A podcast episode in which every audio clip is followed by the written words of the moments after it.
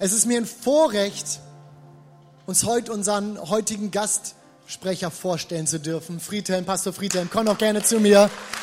Es gibt eigentlich keine Kirche in Deutschland, auch darüber hinaus, mit der wir so eng verbunden sind, wie mit eurer Kirche, wie mit euch, mit dir, Andi und du. Ihr seid gute Freunde, schon so lange miteinander unterwegs. Und viele von euch wissen vielleicht nicht, aber Pastor Friedhelm ist Missionar.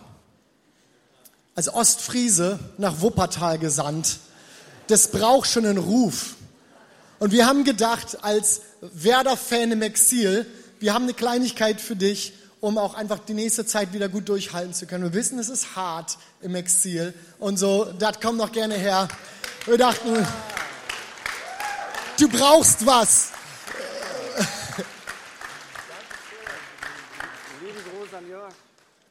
Du brauchst noch mal was, was dich einfach, ja, einfach auch auf dem Missionsfeld irgendwie motiviert hält. Und ihr baut so eine großartige Kirche dort, habt euch vor kurzem umbenannt in Credo-Kirche. Ich glaube, was für ein starker Name. Und wir sind so gespannt auf das, was du für uns hier hast. Danke, danke. Vielen Dank, Michi. Andi, machst du davon ein Foto von mir? Das muss ich meinem Sohn nachher schicken. Und noch ein richtig geiles Foto.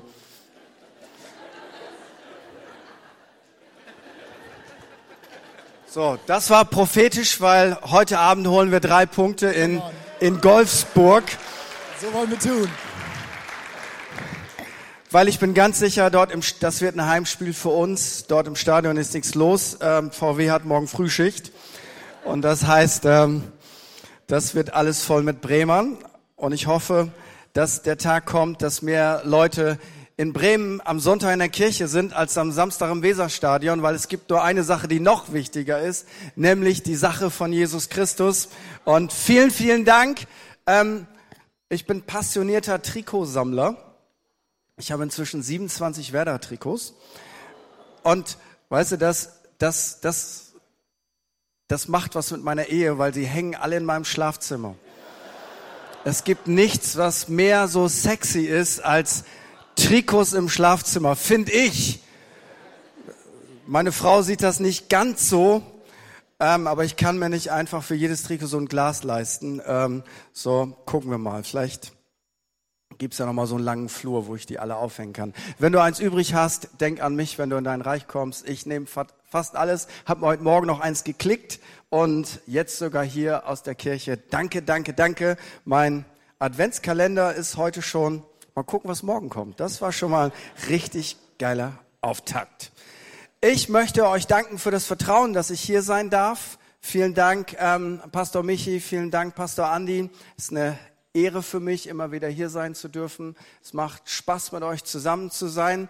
Und ich möchte euch als Kirche einfach mal sagen, ähm, ich überziehe so ein bisschen, aber ihr könnt eigentlich auf Knien danken für so eine Leiterschaft. Ähm, weil das sind Leute, die global denken und trotzdem lokal handeln. Und das gibt es nicht oft in unserem Land, dass Leute ein Herz haben für das, was Gott überall auf der Welt tut, äh, Glauben und Vision haben und trotzdem vor Ort hier unterwegs sind, Kirche bauen, Kaffee verschenken am Samstag, Menschen einladen für die beste Nachricht der Welt. Ihr habt eine richtig großartige Leiterschaft, Hauptkirche.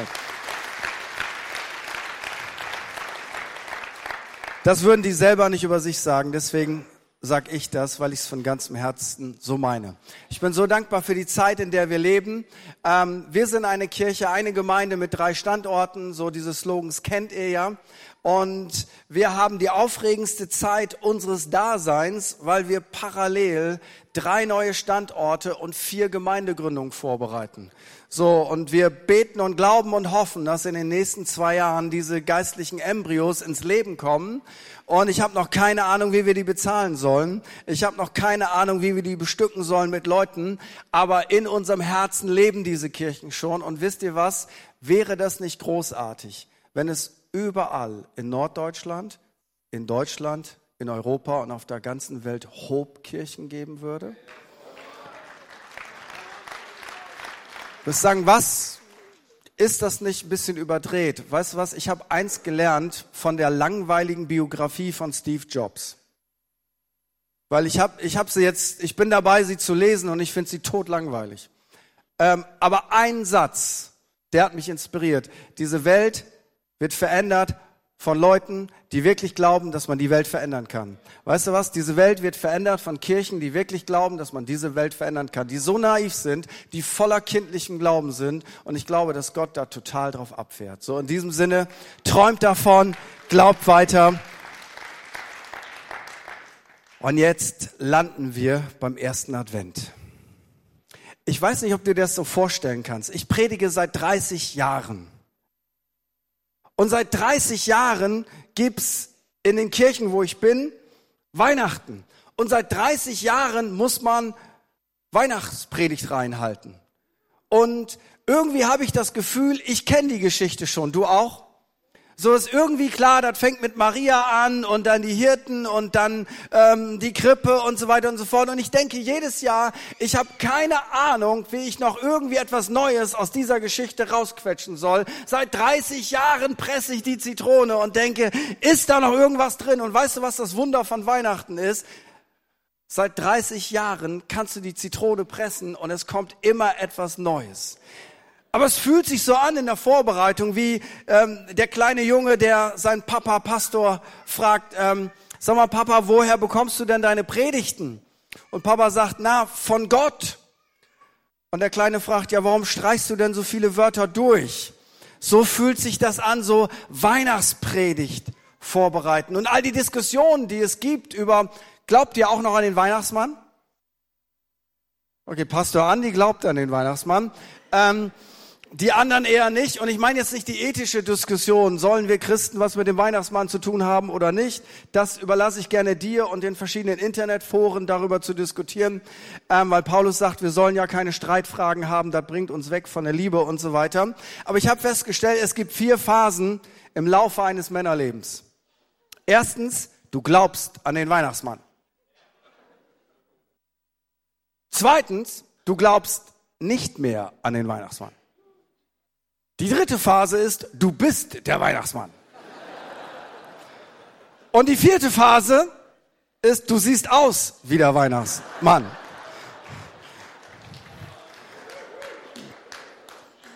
Und weißt du was? In genau diese Zeit gehen wir jetzt rein. Und ich weiß nicht, wo du dich wiederfindest, bei eins, zwei, drei oder vier. Und ja, das ist ein bisschen patriarchalisch. Es gibt keine Weihnachtsfrauen. Und nein, wir werden sie nicht einführen. Wir haben dafür Muttergemeinden und, und Tochterkirchen. Das ist weiblich genug. Der Weihnachtsmann bleibt ein Mann. Fertig, aus.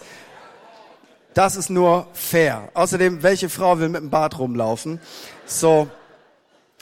Anyway. Aber stell dir vor, du wärst ein PR-Berater.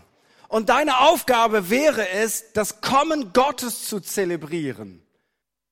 Was würdest du dir alles einfallen lassen? Also ich weiß, was sich manche Leute bei uns in der Kirche einfallen lassen, wenn wir so einen richtigen Punkt machen wollen, wenn wir etwas unterstreichen wollen. Da gibt es alles Mögliche, von Nebel bis Lichter, das ist ja nur die harmlose Variante, bis Trommelwirbel, bis Musik, bis Stil, bis Würde, bis, bis Steve Jobs. Das zweite, was auch gut war bei seinen Präsentationen, dieses am Ende, kennt das doch irgendeiner? Am Ende, so ganz am Ende.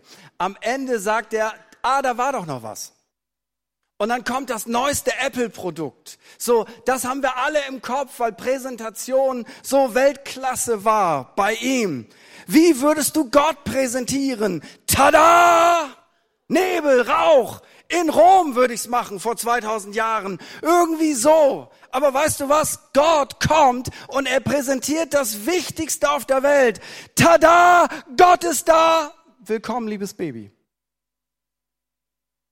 Wo ich denke, Chance vertan, das hätte man spektakulärer machen können. Das hätte man dramatischer machen können. Aber weißt du was? Wenn du dieses Geschenk auspackst, dann wird es sehr dramatisch. Gott schenkt dir Immanuel. Und lass uns in den Text hineingehen aus Matthäus 1 ab Vers 20. Da heißt es, Josef, Sohn Davids, zögere nicht. Ah, ich steht immer auf. Das ist eine sehr gute Tradition. Entschuldigung, dass ich das nicht ergriffen habe. Du da hinten auch aufstehen, ja? Wohl. Denn das Kind, das sie erwartet, ist vom Heiligen Geist. Sie wird einen Sohn zur Welt bringen dem sollst du den Namen Jesus geben, denn er wird sein Volk von aller Schuld befreien. Das alles ist geschehen, weil sich erfüllen sollte, was der Herr durch den Propheten vorausgesagt hatte. Seht, die Jungfrau wird schwanger werden und einen Sohn zur Welt bringen und man wird ihm den Namen Immanuel geben. Immanuel bedeutet, Gott ist mit uns. Ihr dürft euch wieder setzen. Das waren jetzt zwei Kalorien. Vergesst nicht nachher noch einen Kaffee zu holen mit extra Milch. Ihr habt das gerade abgearbeitet. Ist das komisch? Gott wird Mensch, nein, Gott wird Baby.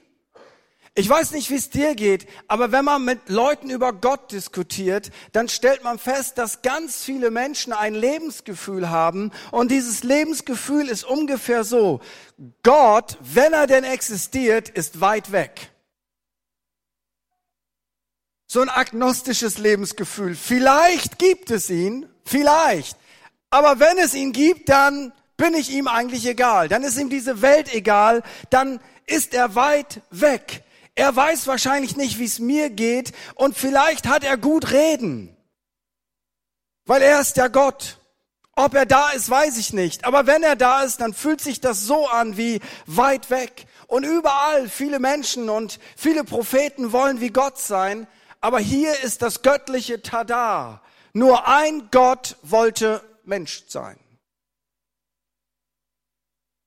Nur ein Gott wollte Mensch sein. Und Jesus hat ja zwei Namen bekommen. Der Engel sagt, Maria, nenne ihn Jesus. Das wird quasi sein offizieller Name sein. Aber es gibt auch einen prophetischen Namen, den Jesus bekommen hat. Und zwar Immanuel. Und Immanuel heißt, Gott ist mit uns. Ein Gott wollte Mensch sein. Gott ist bei uns. Gott ist für uns. Gott ist da. Wir sehen in der Heiligen Schrift, dass das Leben von Jesus nicht nur manchmal herausfordernd war, das Leben von Jesus ist nicht der Burner gewesen. Was meine ich damit? Damit meine ich, stell dir mal vor, ihr habt ja auch eine große freikirchliche Tradition. Wenn ein Baby geboren wird, das allererste, was man macht, wenn man Freikirchler ist, man schleppt sein Kind in die Kirche und man meldet es an und sagt, hey, liebe Pastoren, liebe Älteste, whatever, wir wollen, dass dieses Kind gesegnet wird. Wir wollen, dass es Gott geweiht wird. Wir wollen, dass es ein gutes Leben hat. Wir wollen Segen aussprechen. Wir wollen Gutes aussprechen. Macht ihr auch so mit euren Kids, ja? Und jedes Mal, wenn so ein Kind gesegnet wird, dann, dann hoffentlich betet man mit und man betet so dieselben Sachen. Wir beten, dass dieses Kind aufwächst im Hause des Herrn. Wir beten, dass dieses Kind ein langes Leben hat. Wir beten, dass es diesem Kind gut geht. Wir beten, dass dieses Kind ähm, einen tollen Partner findet. Wir beten, dass dieses Kind sich multipliziert. Wir beten, dass es einen tollen Job hat. Wir beten, dass dieses Kind Erfüllung im Leben beten wird. Wir sprechen lauter gute Dinge aus. Aber jetzt stell dir mal vor, tada, hier ist das Baby Jesus. Wir hätten heute Kindersegnung. Wir würden lauter Dinge aussprechen, was wir diesem Baby wünschen, was sich niemals ereignen wird. Die Bibel sagt uns in Hebräer 4, Vers 15 über Jesus, dass Jesus ein hoher Priester ist, der uns in unserer Schwachheit verstehen kann. Weil er war genau wie wir Versuchungen aller Art ausgesetzt, allerdings mit dem entscheidenden Unterschied, dass er ohne Sünde blieb. Derselbe Schreiber sagt ein Kapitel weiter, er kann die verstehen, die aus Unwissenheit oder durch ein Versehen vom richtigen Weg abkommen, denn er kennt die menschliche Schwachheit aus eigener Erfahrung. Weißt du, Baby Jesus, frisch gesegnet, Du sollst ein großartiges Leben haben. Alle deine Wünsche sollen wahr werden. Du sollst deine Gaben entfalten. Du sollst Karriere machen. Weißt du was? Baby Jesus wächst auf und er erlebt, dass seine Familie ihn ablehnt dass seine Familie denkt, er ist durchgeknallt. Einer seiner Brüder, Jakobus, wollte mit seiner göttlichen Berufung nichts zu tun haben. Jesus hat es selber nicht erlebt, dass sein Bruder an ihn geglaubt hat zu seinen Lebzeiten. Jesus ist gestorben mit diesem Wissen, mein Bruder Jakobus glaubt nicht, dass ich ein Mandat von Gott gehabt habe.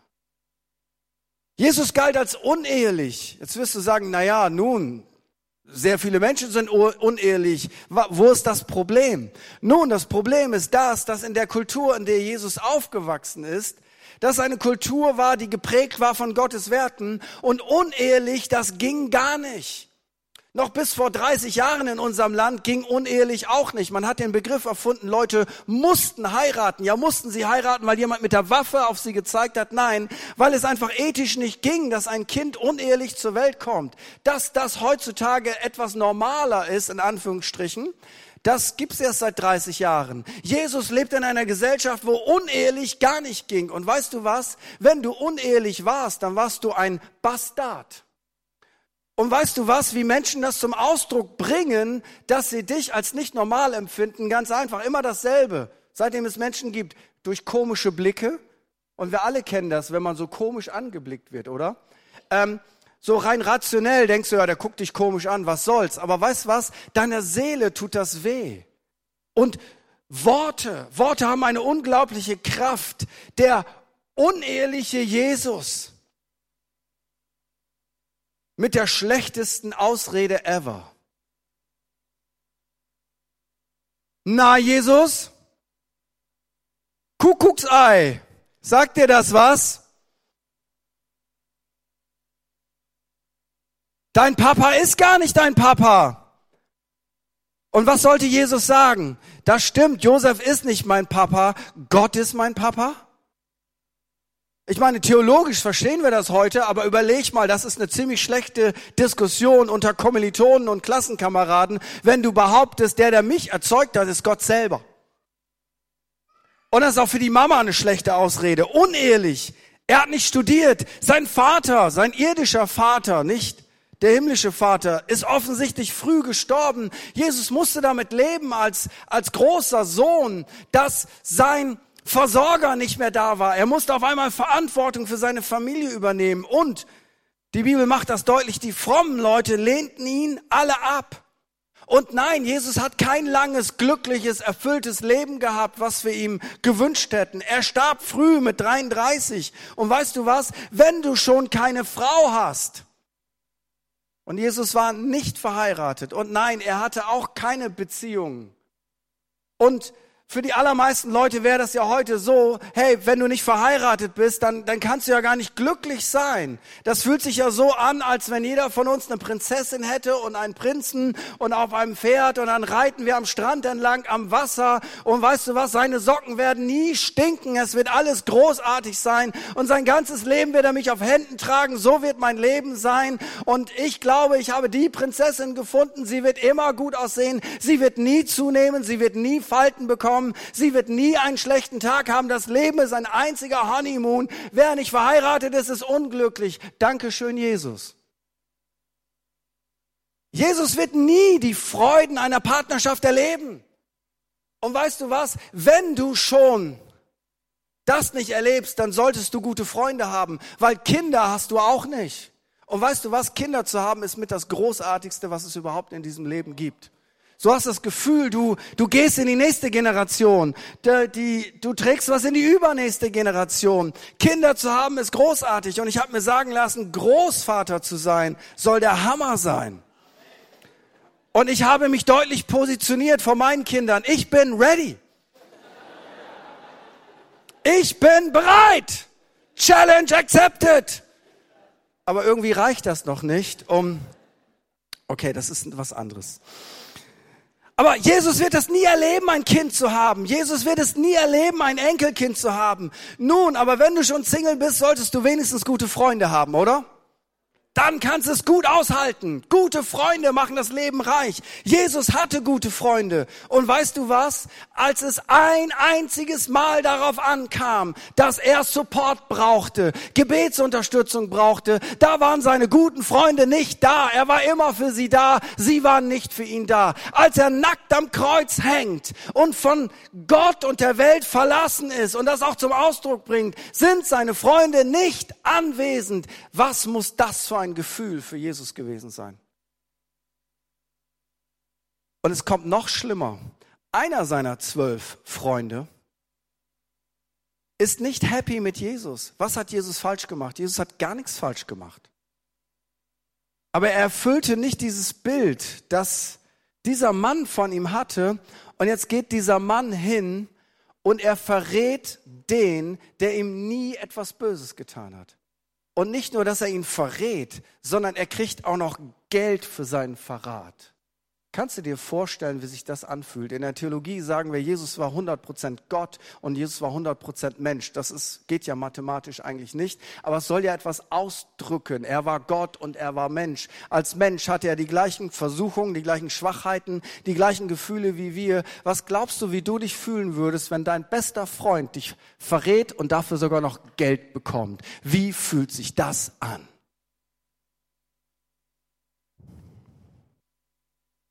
Er wurde missverstanden. Einige Fromme nannten ihn, der ist besessen. Andere wiederum sagten, er ist ein Fresser und ein Säufer, weil er mit Leuten gegessen hat, von denen andere dachten, dass man das lieber nicht tun sollten. Die Bibel nennt ihn, er hatte, er ist der Mann der Schmerzen. Er hatte schreckliche Schmerzen. Geistliche Kräfte standen gegen ihn. Er kannte Schwachheit. Er brauchte Unterstützung. Warum zähle ich das alles auf? Ich möchte dir heute Morgen Folgendes sagen. Was auch immer du durchmachst, wo auch immer du durchgehst, du wirst niemals sagen können, Jesus, du weißt ja nicht, wie es mir geht. Ich sage dir heute Morgen, Jesus war schon da, wo du bist. Jesus war schon da. Jesus ist da, Jesus ist nicht einfach Gott auf dem Thron. Jesus ist der allmächtige Gott ganz klein. Da, wo du bist, ist er durchgegangen. Da, wo du bist, da war er. Da, wo du bist, da ist er. Jesus ist Immanuel. Jesus ist der großartigste Gott, den man sich vorstellen kann. Du kannst jedem sagen, du weißt ja nicht, wie es mir geht aber ihm kannst du das nicht sagen. Weißt du was? Jesus ist die Tür zu jeder herausfordernden, komplexen Situation im Leben, weil für Jesus ist diese Situation keine Überraschung, weil er schon da war. Ich habe den dritten Gedanken überschrieben mit Jesus, der König des Mitleids. Menschen, die beruflich mit anderen Menschen arbeiten, denen wird geraten, zu Recht, dass sie professionell sein sollen und dass sie eine gewisse Distanz brauchen zu den Menschen, mit denen sie arbeiten. Und das ist ein Überlebensschutz für Ärzte, für Pastoren, für Sozialarbeiter, für Seelsorger, Berater, whatever. Weil das sorgt dafür, dass du nicht komplett aufgefressen wirst von dem Leid anderer Menschen. Und das ist eine gute Regel. Das ist eine Regel, die jeder beherzigen sollte. Aber weißt du was? Immanuel ist nicht distanziert professionell. Wir haben ein Beispiel in Lukas 7, Vers 11, da heißt es, bald darauf zog Jesus in die Stadt Nein weiter, begleitet von seinen Jüngern und einer großen Menschenmenge. Als er sich dem Stadttor näherte, kam ihm ein Trauerzug entgegen. Der Tote war der einzige Sohn einer Witwe gewesen. Zahlreiche Menschen aus dem Ort begleiteten die Mutter zum Grab. Als der Herr die Frau sah, ergriff ihn tiefes Mitgefühl. Weine nicht, sagte er zu ihr. Dieses Wort Mitgefühl in der Bibel ist ganz schwer zu übersetzen. Eigentlich bedeutet das sowas wie, du bist innerlich so ergriffen, dass sich dir der Magen umdreht. Dass du es in deinen Eingeweiden spürst spürst die Not und das Leid des anderen. Es zerreißt dich innerlich und deine Seele reagiert, indem sie Tränen produziert. Und Tränen sagen immer, ich habe jetzt keine professionelle Distanz, sondern ich fühle, wo du durchgehst. Und weißt du was? Jesus, von dem die Bibel sagt, dass er sich nicht verändert, dass er gestern, heute und bis in alle Ewigkeit gleich war, er sieht diese Witwe Sie hat schon ihren Mann verloren, ihren Versorger, es gab kein Sozialwesen. Und jetzt verliert sie ihr einziges Kind. Und weißt du was, professionell muss er sich das vom Leibe halten, aber weißt du was, Jesus ist kein Profi, Jesus ist Immanuel und das, die Not dieser Frau zerreißt ihm das Herz. Und ich kann dir Folgendes sagen, was auch immer du jemals an Not in deinem Leben erleben wirst, Jesus wird eins niemals sein, unbeteiligt, cool, professionell zuschauend. Er ist Immanuel. Er ist der, der sich in andere hineindenken kann. Er hat die Fähigkeit, Herzen zu verändern, eine Fähigkeit, von der ich mir wünschte, dass ich sie hätte. Ich kann Menschen kognitiv erreichen, aber ich kann das Herz von einem Menschen nicht verändern. Das ist ihm vorbehalten. Aber weißt du was? Jesus Christus ist der absolute Profi, harte Herzen, steinerne Herzen, eiskalte Herzen zu verändern in schlagende, pulsierende Herzen, die berührt werden von der Not dieser Welt, von der Not ihrer Freunde, ihrer Mitmenschen und auch der ganz unbekannten Menschen. Es ist eine Fähigkeit, die ich seit vielen Jahren beobachte, die für mich die faszinierendste Fähigkeit ist, die Jesus Christus hat. Ich denke an einen jungen Mann, der einmal zu mir kommt. Das ist so, so für mich so ein leuchtendes Beispiel. Ähm, mega cooler Typ, Lederjacke an und zu einer Zeit, wo Christen keine Lederjacke trugen, keine Skinny Jeans hatten. Also damals. Aber dieses Erlebnis, das hat sich bei mir so eingebrannt. Und dieser Typ kommt zu mir. Er ist der obercoolste Typ auf der Welt. Und er sagt, Pastor, ich habe ein Problem. Ich kann nicht weinen. Auf gut Deutsch, die Not anderer Menschen geht mir am Rücken vorbei. Es berührt mich nicht. Ich bin kalt. Ich bin hart. Ich, ich kann nicht weinen. Und weinen war nicht das Problem. Das kalte Herz war das Problem. Und er fragte, kannst du für mich beten, dass Gott das verändert? Und ich, weißt du was? Ich bin seit 30 Jahren im geistlichen Dienst. Bis heute hat mich nie wieder jemand darum gebeten, kannst du für mich beten, dass ich weinen kann?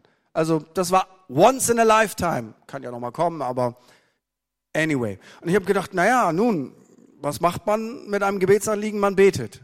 Übrigens, das ist die Ebene, wie Wunder passieren. Wunder ist nicht mystisch. Wunder ist, jemand hat eine Not, ein anderer hat den Mut zu beten und Gott macht was. Es ist nicht so kompliziert. Ähm, man kann auch ganz viel Bücher darüber lesen, das ist auch alles hilfreich. Aber am Ende des Tages ist immer das Gleiche. Jemand hat eine Not, ein anderer ist von dieser Not berührt, empfängt Glauben in seinem Herzen, betet und dann handelt Gott. Es ist immer das Gleiche. Deswegen können das auch Kinder besser als Große, weil die sind nicht so kompliziert. Aber das ist Menschenrecht für alle. Du kannst Mann sein, Frau sein, alt sein, jung sein, groß sein, klein sein. Da ist eine Not, dein Herz wird berührt von dieser Not, du betest für diese Not und Gott handelt.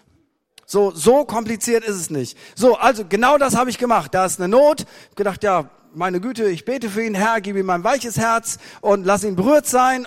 Amen. Eine Zeit lang später sehe ich meinen coolen Freund wieder und er sagt, Pastor, kannst du noch mal für mich beten? In meinem Kopf rattert dann, oh, Schiete, mein erstes Gebet wurde nicht erhört, aber kein Problem, ich bete auch noch mal. Das ist das sogenannte Doppelwopper-Gebet. Ähm, einmal reicht nicht, Doppelwopper.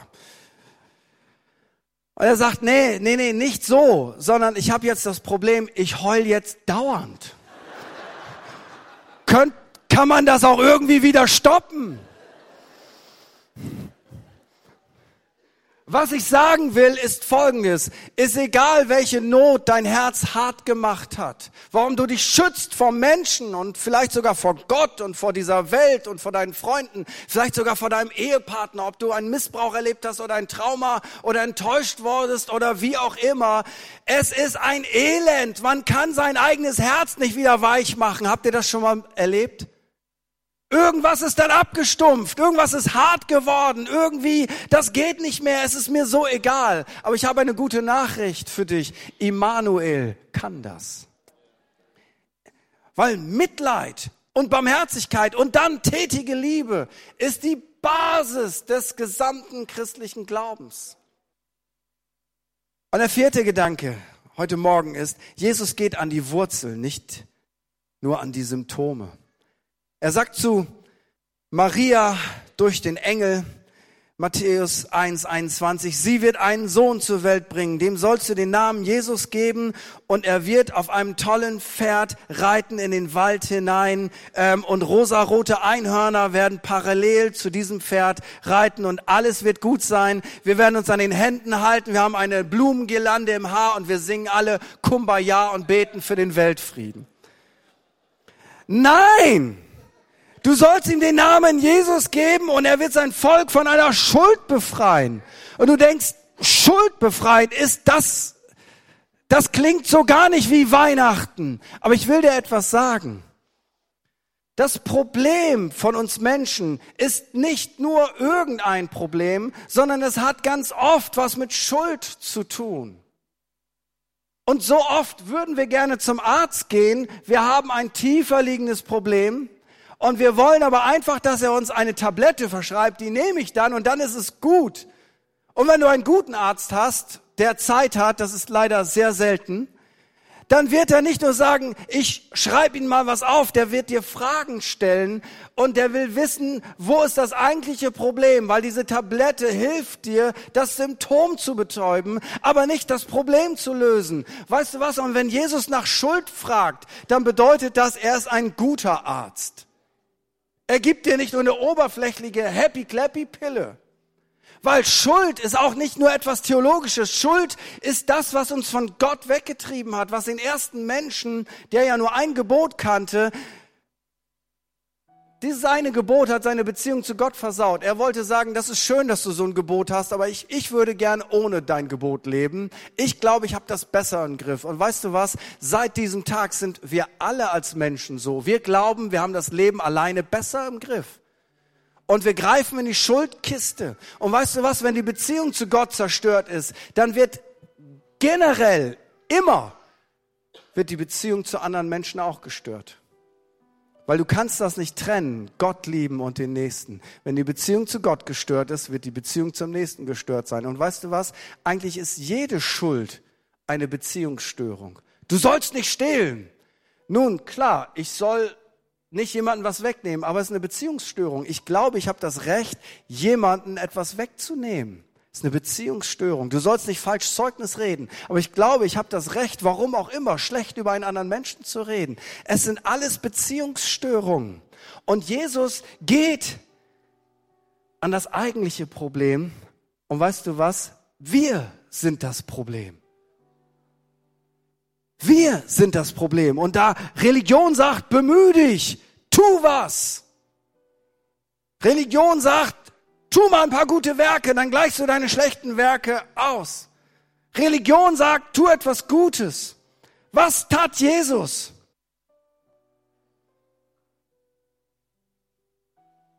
Jesus macht das Verrückte. Er sagt nicht, ich drücke beide Augen zu, es gibt gar keine Schuld mehr. La la la la la, Gott ist ein lieber Papi. La la la, gibt keine Schuld. Sondern weißt du, was Jesus macht? Er sieht, dass du dein Schuldproblem nicht selber lösen kannst. Es ist so tief verankert in uns.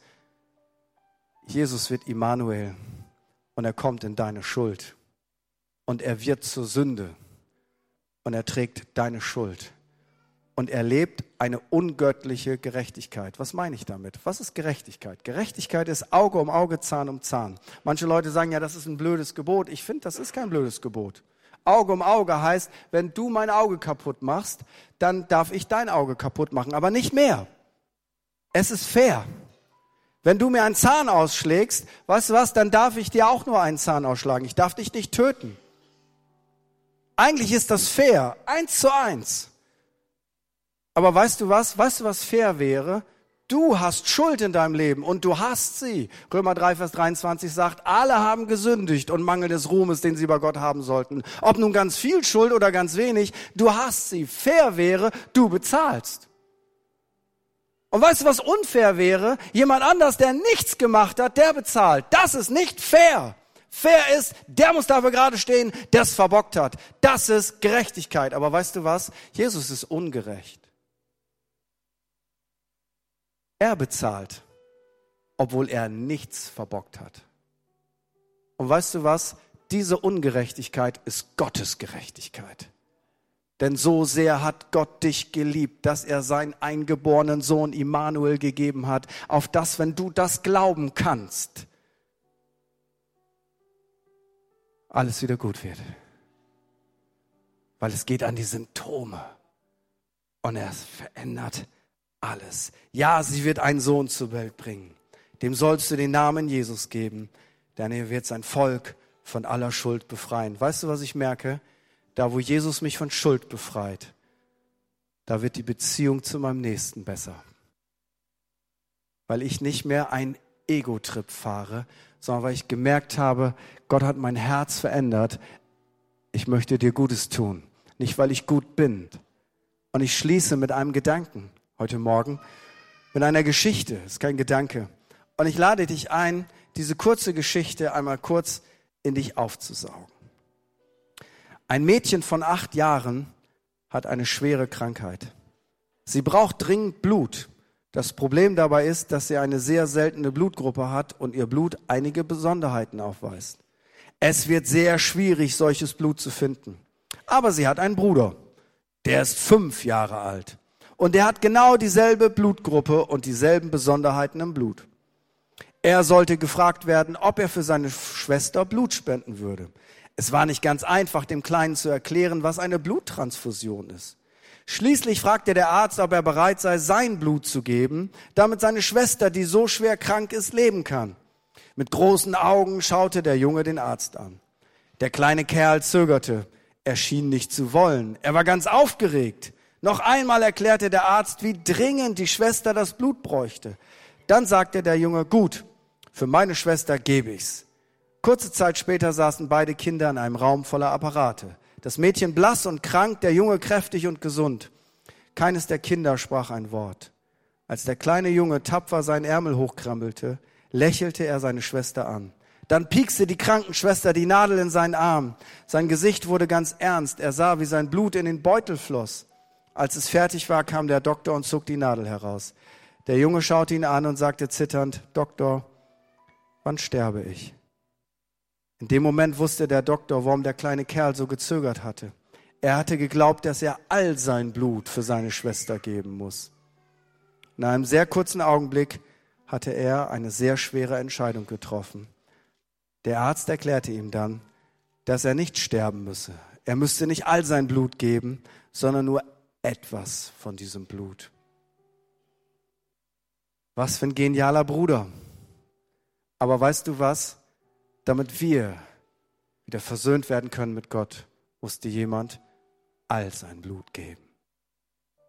Und in dem vollen Bewusstsein, was das bedeutete, sagte Immanuel, Gott mit uns.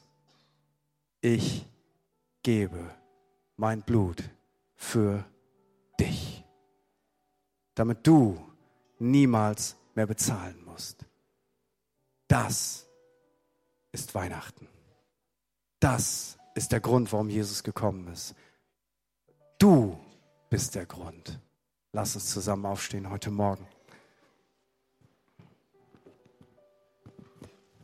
Und ich möchte dich heute Morgen etwas fragen. Und wenn du mit Gott unterwegs bist, wenn du ein Nachfolger von Jesus Christus bist, dann möchte ich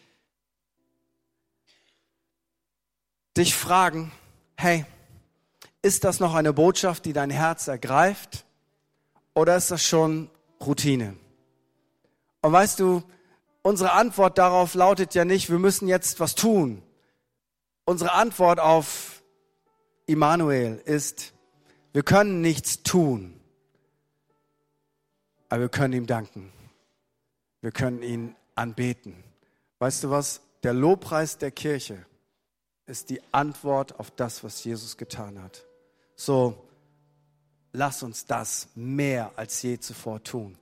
Und wenn du sagst, hey, ich, ich bin auch nicht mit Gott unterwegs, aber Pastor, das, meinst du das wirklich so, dass Jesus weiß, wo ich gerade durchgehe? Da möchte ich dir Folgendes sagen. Ich weiß es im Sinne von, ich weiß es tausendprozentig.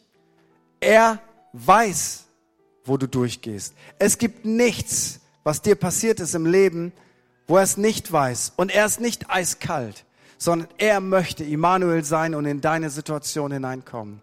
Aber weißt du was? Was er nicht ist, er übergeht dich nicht. Die einzige Person, die ihn abhalten kann, in deine Situation hineinzukommen, bist du selber. Es ist dieselbe Situation, die Adam dazu gebracht hat, zu sagen, nee, ich mache mein eigenes Ding. Und das ist vielleicht das schmerzhafteste Empfinden, was Jesus bis heute hat. Bis heute setzt er sich dem aus, dass es möglich ist, dass du ihn ablehnst. Aber trotzdem ist er für dich gestorben. Wie kriegst du Jesus in deine Situation hinein? Ganz einfach. Du musst ihn bitten. Du musst ihn bitten. Und wenn du ihn bittest, in deine Situation hineinzukommen, dann wird er einmal an den, nicht nur an den Symptomen deines Lebens arbeiten, sondern er geht in die Tiefe und er zieht etwas raus aus deinem Herzen, was die Bibel Schuld und Sünde nennt. Das ist sowas wie eine Wurzeloperation. Aber weißt du was? Danach brauchst du nicht mehr Schmerztabletten futtern. Danach ist etwas geregelt. Woher weiß ich das? Nun, vor 32 Jahren habe ich diese Entscheidung getroffen. Und ich habe bisher viele Entscheidungen in meinem Leben bereut, aber diese eine Entscheidung habe ich niemals bereut in meinem Leben. Und weißt du, vielleicht bist du heute hier und ich weiß, dass du da bist. Eine alleinerziehende Mutter von zwei Kindern ist heute Morgen hier. Und du hast genau dieses Gefühl, eigentlich bin ich alleine. Aber weißt du was, Jesus, Immanuel, sagt dir heute Morgen, du bist nicht alleine. Wenn du mich einlädst, bin ich da. Dein Leben ist nicht zu Ende, sondern ich kann ein neues Kapitel aufschlagen. Ein Mann, der niemals damit gerechnet hätte, arbeitslos zu werden, weil das war für ihn so safe. Dein Boden ist dir unter den Füßen weggezogen worden und du zweifelst an deinem Selbstwert. Und ich will dir etwas sagen, Gott weiß das, er sieht dich, er ist da. Heute Morgen ist eine Person hier, die so ernsthafte Suizidgedanken hat, dass du immer wieder diese Endlosschleife in deinem Kopf hast, dass du in diesem Jahr dein Leben beenden möchtest. Und ich möchte dir heute Morgen von Jesus Christus her sagen, von Immanuel, Gott ist mit dir, das wäre das Dümmste, was du jemals tun könntest. Anstatt dein Leben zu beenden, solltest du dein Leben geben. Nicht in einer Suizidform, sondern leg es doch mal in die Hände Gottes, dein Leben und ich will dir etwas sagen, du ahnst noch nicht, was Gott mit deinem Leben machen kann. Du ahnst es noch nicht. Eine Großmutter ist hier und du hast deine Enkel verloren. Du hast eines deiner Enkel verloren. Dein Herz ist zerbrochen und du weißt nicht mehr, wie, wie sollst du leben. Aber weißt du was? Gott möchte heute deinen Schmerz aus deinem Herzen nehmen. Und ich soll dir von Jesus sagen, dass dein Enkel ist bei Jesus. Und Gott wird dein Herz berühren. Dein Leben ist noch nicht vorbei. Eine afrikanische Familie ist hier und ihr leidet unter Angst, dass euch Bekannte und Verwandte vor einem Heimatkontinent verfluchen und dass sie die Macht haben, euer Leben hier unangenehm zu machen. Und diese Angst baut sich in eurer Familie auf. Aber Jesus möchte euch heute sagen, das Problem ist nicht der Fluch, das Problem ist die Angst. Und Jesus möchte euch zusagen, er baut einen Schutzschirm über euch auf. Und das, das kennt ihr hier aus Bremen. Was es regnet, da kannst du nichts gegen tun. Aber wenn du unterm Schirm stehst, wirst du halt nicht nass. Und weißt du was? Jesus ist ein Schirm vor allen Flüchen, die über dir ausgesprochen worden sind. Warum sage ich all das? Weißt du was? Weil all diese Worte sollen ausdrücken, er ist Immanuel. Er kennt dich. Aber du brauchst nicht so ein Wort. Du kannst auch einfach das Wort Gottes glauben. Und ich möchte jetzt mit drei Sorten von Menschen beten. Zum einen Menschen, die sagen, ich habe noch nie eine bewusste Entscheidung für den Glauben an Jesus Christus getroffen. Aber weißt du was? Ich, ich bin ready. Ich weiß noch nicht, was passiert, aber ich gehe mal einen Schritt. Ich traue mich mal. Ich wage es. Die zweite Gruppe von Menschen, das sind Menschen, die einmal mit Gott richtig eng unterwegs waren, vielleicht als Kinder, als Jugendliche und sind vom Weg abgekommen, warum auch immer, ob du selber schuld bist oder jemand anders schuld war, ist gar nicht die Frage. Du hast einen Umweg gemacht und Gott möchte dir sagen, hey, kehr doch heute zurück auf den geraden Weg. Geh nicht nach Hause, mach dein Herz nicht hart, nächste Woche, nächstes Jahr, sondern heute möchte Gott dass du ihm dein Herz öffnest. Und die dritte Gruppe von Menschen, das sind Menschen, die sich nicht sicher sind, bin ich eigentlich bei Gott, ist Gott bei mir?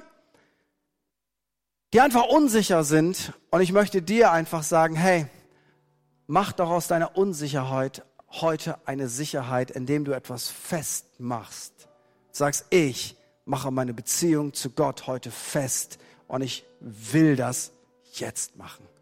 Und ich lade uns ein, während alle Augen für einen Moment geschlossen sind, ein Moment der Privatsphäre da ist, möchte ich fragen, Gibt es irgendjemand hier heute Morgen, der sagt, ich bin Nummer eins, ich habe noch nie eine Entscheidung für Jesus getroffen, aber heute wage ich den Schritt? Oder ich bin Nummer zwei, ich war mal bei Jesus, bin irgendwie von ihm weggelaufen, mein Herz ist kalt geworden, ich lebe eigentlich nicht wirklich mit ihm, aber ich will zurückkehren, ich will, dass er wieder Teil meines Lebens wird. Und Nummer drei, ich bin mir überhaupt nicht sicher, aber ich möchte gerne sicher sein, ich möchte zu Gott gehören. Wenn du zu einer dieser drei Gruppen gehörst, würde ich gerne für dich beten und ich bin sicher, wenn du heute Gott suchst, wird er sich von dir finden lassen. Und wenn du das einfach möchtest, da an deinem Platz, es wird nichts Komisches passieren, aber wenn du möchtest, das will ich in dieses Gebet mit einschließen, denn da, wo du bist, dann heb einmal ganz kurz, während alle Augen geschlossen sind, deine Hand. Und wenn ich sie gesehen habe, dann darfst du sie wieder runternehmen da wo du bist, du möchtest heute eine Entscheidung für Jesus treffen. Du möchtest heute zu Jesus zurückkehren. Du möchtest heute etwas festmachen. Dankeschön, danke, danke, danke, danke, danke. Gibt es noch mehr hier heute Morgen? Vielleicht hat dich ein Wort getroffen, das mit dem Fluch. Die Großmutter, die alleinerziehende Mutter, ähm, wo auch immer du bist. Heute ist der Tag, wo Gott dir begegnen will. Ich möchte ein letztes Mal fragen, ähm, gibt es noch jemand, der sagt, ich möchte das heute festmachen? Dankeschön. Dankeschön, Dankeschön, Dankeschön du deine Hand gehoben hast, darfst du sie gerne runternehmen. Dann lade ich all die Menschen ein, die heute Morgen ihre Hand gehoben haben, dass sie jetzt mit mir ein Gebet sprechen. Und die ganze Kirche wird dieses Gebet nachbeten, damit du nicht so alleine bist mit deinem Gebet. Ähm, und in diesem Gebet machst, machst du etwas fest. Und ich bin sicher, dass Gottes Ohr dir zugeneigt ist, weil er ist Immanuel. Gott ist mit dir, er ist bei dir. Lass uns das zusammen tun. Herr Jesus Christus, hier bin ich. Ich öffne dir mein Herz. Du sollst mein Immanuel sein. Ich will, dass du mit mir bist. Nimm alle Schuld aus meinem Leben und gib mir dein Herz. Ich möchte mit dir leben. Ich möchte für dich leben. Und ich bete, dass du mir ein neues Leben schenkst. Danke für Weihnachten. Danke, dass du mich liebst. Amen. Amen. Lass all diesen Menschen einen Applaus geben.